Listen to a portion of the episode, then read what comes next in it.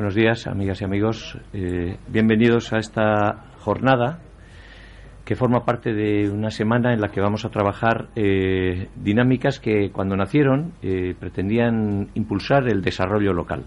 Queríamos trabajar desde el Departamento de Desarrollo Local algo un poco raro porque no es habitual que las ciudades y menos los municipios pequeños en España, dado que no en España y en Euskadi, dado que no tenemos eh, competencias en la materia, pues se hace un poco raro el que trabajemos cómo se puede apoyar el desarrollo económico. Bueno, lo llevamos años haciendo eh, porque existe un departamento que se dedica a ello. Esta infraestructura en la que estamos tiene que ver con esa visión. Es una herramienta de otro tipo, también la fibra óptica. Pero bueno, estas jornadas nacieron con la idea de impulsar el desarrollo facilitando la competitividad de las empresas, palabra que algunos piensan que es un adorno, y yo sé que muchos de los que estáis aquí, por el tipo de público que está hoy en, esta jornada, pues eh, sí que entendéis que es absolutamente relevante. Y mejorar también las competencias de las personas que están en el desempleo, es decir, colaborar un poco dando la formación que sea un poco acorde a las oportunidades y a las necesidades que hay en el mercado. Siempre hemos intentado preguntar a ver qué necesitaban nuestras empresas, las del entorno, porque si sabemos lo que necesitan, igual damos una formación adecuada. Si no les preguntamos, lo mismo estamos fontaneros, eh, formando fontaneros y lo que se necesitan son astronautas. ¿eh? Bueno, con esa idea nacieron, pero hemos cambiado un poco el enfoque, lo hemos ampliado y últimamente trabajamos algo más que este tipo de visión muy pegadas, eh, muy pegadas solo al desarrollo económico desde una perspectiva tradicional. Ahora estamos trabajando otro tipo de materias también, como son eh, los pilares sobre los que creemos que hay que construir el tipo de desarrollo económico que nos toca vivir, ¿no? Pilares que nosotros entendemos dentro de nuestra estrategia de desarrollo y de innovación que tienen que estar basadas pues en la participación, por ejemplo, concepto que igual eh, algunos en el mundo de la empresa creen que puede ser eh, campo de otro tipo de agentes. Nosotros creemos que también para el desarrollo económico el escuchar a los diferentes agentes económicos, por ejemplo a los industriales, o el escuchar a quienes componen la propia administración local, que son el conjunto de personas y de departamentos que viven dentro. Eh, escuchar nos parece una tarea relevante y por lo tanto basar el desarrollo en la participación no es etéreo ni una forma de pasar el rato, sino algo que es importante, eh, acompañado de la sostenibilidad, de la que luego hablaré un poco más extensamente, de la introducción de nuevas tecnologías, del cambio organizacional, que requiere, entiendo que todas las organizaciones, la nuestra desde luego, es decir, adaptarnos al cambio, ser capaces de ser flexibles y tener personas, equipos y proyectos que atiendan a los nuevos retos de la sociedad, y a eso le llamamos cambio organizacional, eh, exagerando y simplificando mucho la cosa, son pilares sobre los que queremos construir, eh, digamos, la sociedad, ¿no? Por eso estamos hablando de estas cosas estos días. No solo hablamos del desarrollo económico y de las necesidades de suelo industrial o de tecnología, sino o de las personas, sino también de estos elementos que parecen más difusos, pero que creemos que son claves también, ¿no? Participación, sostenibilidad, tecnología, cambio organizacional, son los cuatro o cinco temas que vamos a trabajar a lo largo de esta jornada. Hoy nos toca la de la sostenibilidad ambiental desde la perspectiva de la empresa, ¿no? Eh, estamos convencidos de que las empresas son un actor absolutamente relevante en esta materia, absolutamente relevante. La sostenibilidad ambiental eh, desde la empresa es clave, pero no es la única, es lo primero que quería aclarar. También tenemos un papel importantísimo los ciudadanos, también tenemos un papel importantísimo las administraciones públicas y desde el punto de vista de las administraciones públicas, el concepto ciudad es un elemento que algunos creemos que es muy importante para asegurarnos un futuro desde el punto de vista medioambiental y desde otros puntos de vista.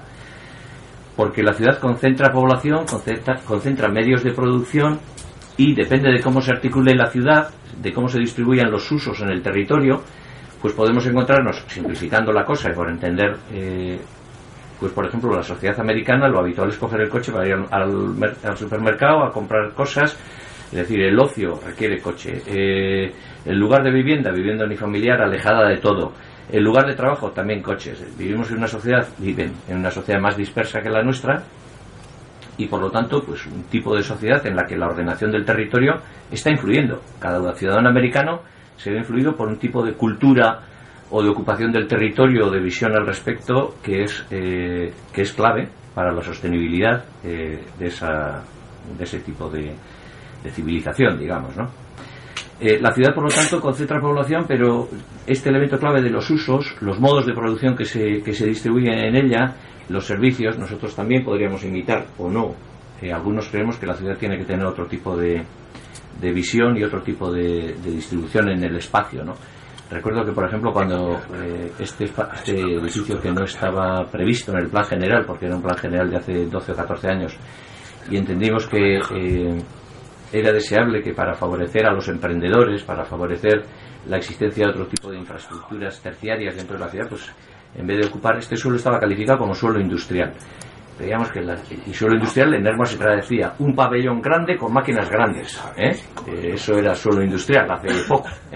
Bueno, pues algunos creíamos que para que Hermo se desarrollara y estuviese pegado a lo que son las necesidades de la sociedad del conocimiento, a un espacio donde se produjera una interrelación entre quienes conformasen sus diferentes proyectos de empresa, pero que incluso en la convivencia diaria, tomando un café, pues uno puede escuchar a uno que tiene un proyecto medioambiental y a otro que está ligado al sector de la máquina herramienta o de la automoción o al de las nuevas tecnologías de, la electrónica para no sé saber qué, ¿no? Bueno, pues nos lo aceptaron inmediatamente, me sorprendió porque entendían desde medio ambiente que ciertamente las ciudades no podían estar dispersas y que no tenía demasiada lógica que los que conformaran proyectos de conocimiento tuvieran que ir habitualmente a trabajar a Zamudio. Es decir, Vizcaya está montada desde esa otra perspectiva antigua con una lógica de quien piense un poco a Zamudio o a Centro de Bilbao, o no, o no. También se puede estructurar el tejido, el territorio, con otras perspectivas, ¿no? Bueno, esto es ciudad y es medio ambiente, ¿eh? porque el ejemplo de, que eh, cuando en los años 60 pues, se producía un tipo de desarrollo, no se consideraban estas cosas, pues podría ser Hermoa y el resto de Vizcaya, ¿no? Bueno, aquí mm, literalmente crecimos desde un modelo antiguo que venía de, que debajo de las casas, de los caseríos para ser más exacto, había un taller. Yo recuerdo el Lerma de aquellos tiempos y recuerdo que en la casa de mi abuelo, pues debajo de casa había un taller. Es más, cuando ahora hablamos de los ruidos y tal, las problemáticas del ruido, eso alguna vez le oí a mi madre decir, el ruido, el ruido, si alguien se quejaba en el primer peso te decían, baja al taller y verás cómo te olvidas del ruido. Es decir, venimos de una sociedad, claro, donde los bajos de las viviendas era el lugar de trabajo, en vez de aquí éramos más evolucionados que en Mayavia, ¿no? Que tenía la cuadra, joder, es que venimos de ahí, ¿no? ¿Qué teníamos en los bajos de los caseríos? Los animales y arriba la vivienda. En ciudades como Hermo y Ibar teníamos en los bajos de las, de las casas los tallercitos donde se hacían escopetas o los, los cañones o, la culata. Venimos de una eh, gestión espacial de estas características. Luego vinieron las fábricas y con las fábricas en Hermo lo hicimos muy claro. Cada uno la ponía donde quería. En los años 60 no había una calificación de suelo industrial. Se ponía una fábrica aquí, otra allá, en medio viviendas. Bueno, era un orden desordenado o un desorden ordenado. Pero yo siempre suelo intentar entender el por qué se hacía así. Porque es muy fácil desde hoy eh, pensar en eso, que tenemos eh, instituciones que pueden pensar o no. A veces no se piensa, ¿no? pero también pueden pensar en cómo organizar de forma ordenada y si se organiza de forma ordenada no tiene mucha lógica viviendas, fábricas, fábricas, viviendas, parece que, tienen sentido polígonos industriales. ¿no? Bueno, los años 60 generaron muchas dificultades desde el punto de vista de la sostenibilidad medioambiental porque no se pensaba demasiado eh, o no se tenía capacidad de pensar, no lo sé. Yo siempre digo, el Ayuntamiento de Hermano no tenía arquitecto, no tenía ingeniero, no tenía a nadie.